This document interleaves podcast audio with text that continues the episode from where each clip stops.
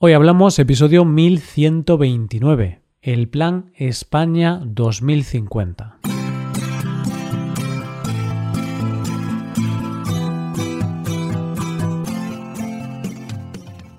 Bienvenido a Hoy Hablamos, el podcast para aprender español cada día.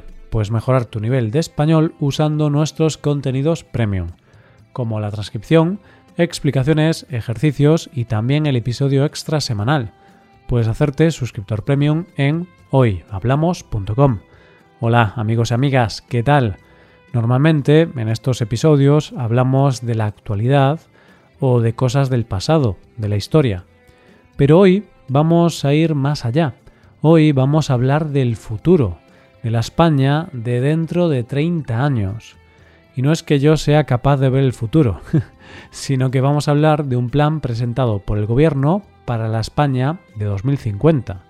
Hoy hablamos del Plan España 2050.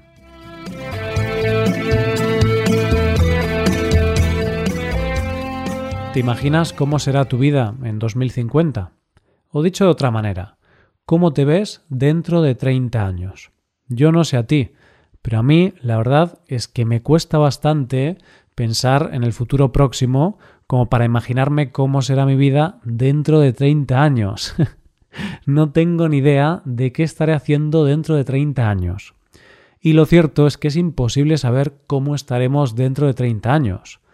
Pero lo que sí podemos hacer es pensar en el futuro y pensar cómo nos gustaría que fuera. Podemos pensar dónde nos gustaría vivir, con quién nos gustaría compartir nuestra vida, en qué nos gustaría estar trabajando, o si estaríamos ya jubilados o no. Las posibilidades son infinitas, porque, en realidad, es imposible saber cómo estaremos o qué nos pasará dentro de un minuto o mañana. Solamente hay algo seguro. Todos seremos más viejos. ¿Y por qué hago esta reflexión? No es que yo me haya puesto en modo filosófico y esté mirando al infinito preguntándome ¿quiénes somos? De dónde venimos, a dónde vamos. No, tranquilo. Te cuento esto porque el gobierno de España, el presidente del gobierno, presentó hace unos días un plan llamado España 2050, que digamos que es como el proyecto para España de aquí a 30 años. Y seguramente tú te estarás preguntando en qué se basan para hacer esas previsiones, porque obviamente prever lo que va a pasar en tantos años es complicado. Pero bueno, ya sabemos que a los políticos les encanta hacer previsiones. Y muchas veces esas previsiones pues son poco acertadas, digamos. bueno, este informe sale del gobierno pero ha sido elaborado por la Oficina de Prospectiva y Estrategia a Largo Plazo, que es un organismo dentro del gobierno que nació hace un año y se creó con la finalidad de hacer previsiones a largo plazo. Para realizar este informe se ha contado con el trabajo de más de un centenar de expertos de todos los ámbitos. Además, dice el informe que se ha hablado con diferentes instituciones para poder hacerse una idea global de cuál es la situación de la España actual y así poder hacerse una idea de cuál será la evolución y sobre todo teniendo en cuenta cuáles son las necesidades que España tiene como país. Y fruto de todo esto sale este documento, que cuenta con 676 páginas y donde se presentan las conclusiones de toda esta investigación. Se presenta la situación actual y cuál es la previsión en 2050. Pero no solo eso, sino que se presentan unas 200 propuestas para conseguir la situación ideal dentro de 30 años. Además, en este informe se presentan 50 objetivos que nuestro país debería alcanzar para estar entre los más avanzados de Europa y esos objetivos se podrían agrupar, a su vez, en nueve grandes retos de España como país. ¿Y cuáles son estos nueve desafíos? El primer gran desafío lo llaman ser más productivos para crecer mejor. Es decir, que es el bloque donde se habla del posible patrón de crecimiento económico y de la productividad como uno de los grandes desafíos de España.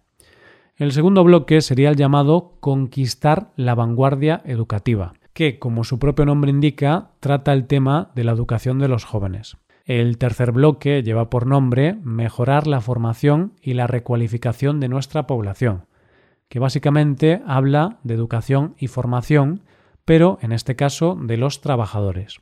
El siguiente bloque sería el que contempla todo aquello del medio ambiente y el desafío climático, y se llama convertirnos en una sociedad neutra en carbono, sostenible y resiliente al cambio climático. Después le toca el turno a eso que hemos hablado en otros episodios, el estado del bienestar, y es el desafío llamado preparar nuestro estado de bienestar para una sociedad más longeva. El punto 6 sería el llamado promover un desarrollo territorial equilibrado, justo y sostenible. El siguiente desafío sería uno que preocupa sobremanera a la población, como es el del mercado laboral, y se llama resolver las deficiencias de nuestro mercado de trabajo y adaptarlo a las nuevas realidades sociales, económicas y tecnológicas. El punto 8 sería el llamado reducir la pobreza y la desigualdad y reactivar el ascenso social, y el punto último y noveno desafío se llama ampliar las bases de nuestro bienestar futuro.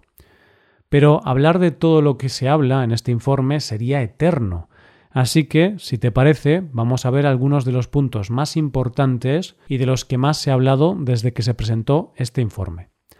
Sin duda, uno de los aspectos que más importa a los españoles es el tema del trabajo y del paro.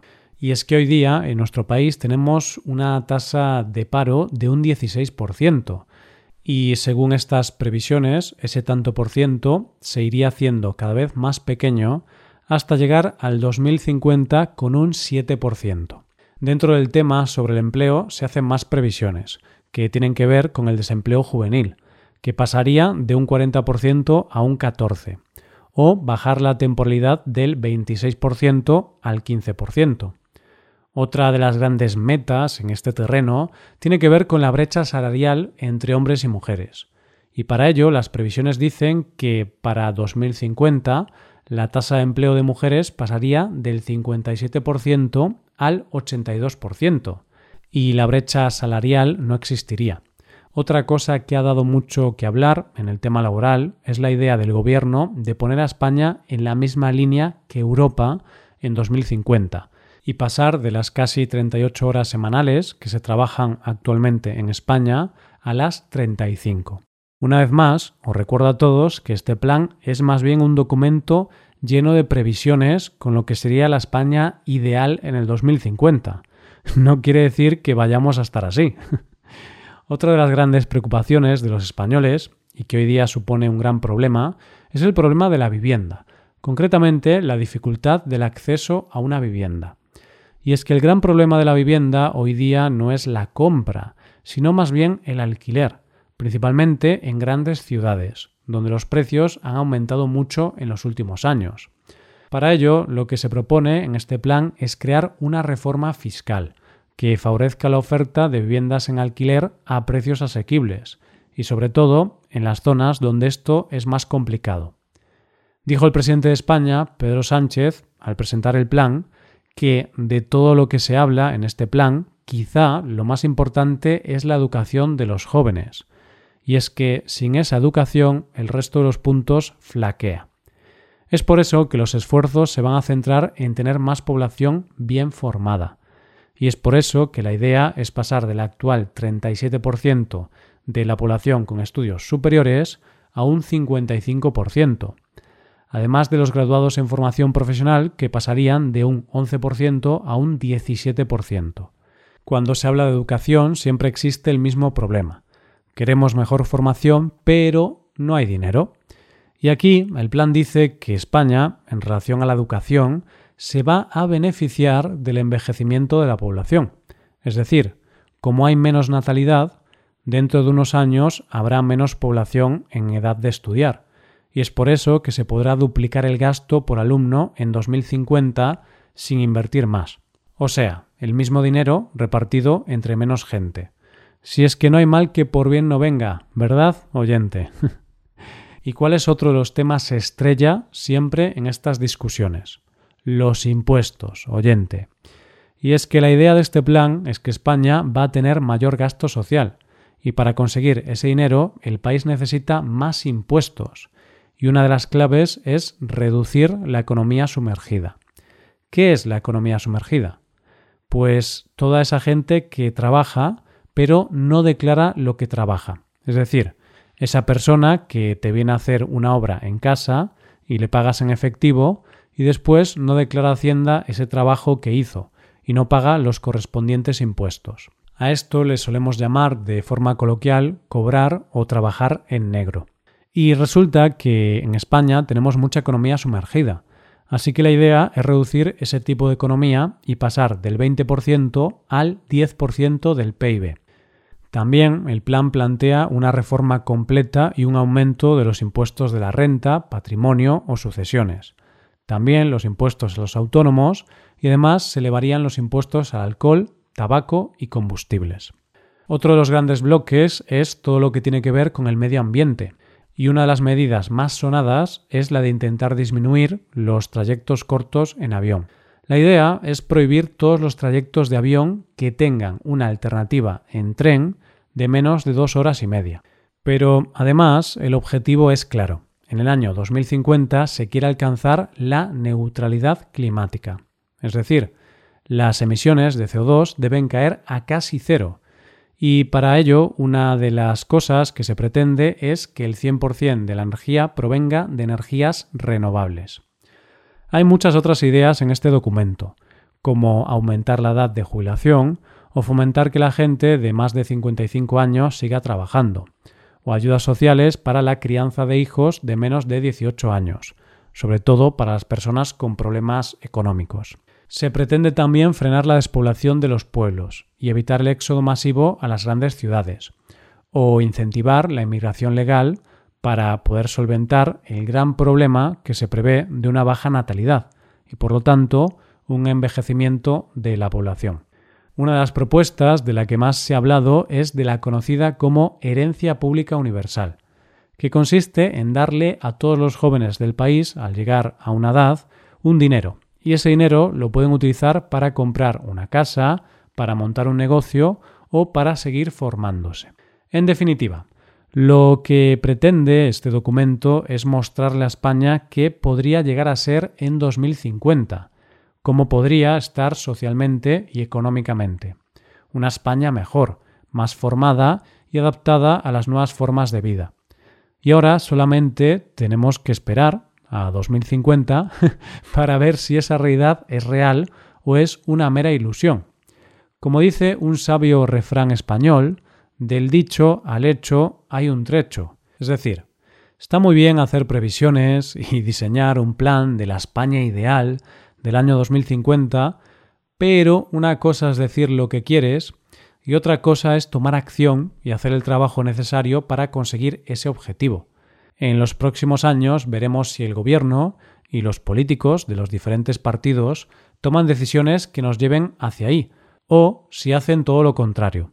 Porque no sería la primera vez que pasa algo así, que un político diga que va a hacer una cosa y después haga todo lo contrario. Hasta aquí el episodio de hoy y ya sabes, si te gusta este podcast, y te gusta el trabajo diario que realizamos, nos ayudaría mucho tu colaboración. Para colaborar con este podcast puedes hacerte suscriptor premium. Los suscriptores premium pueden acceder a la transcripción y ejercicios y explicaciones. Hazte suscriptor premium en hoyhablamos.com.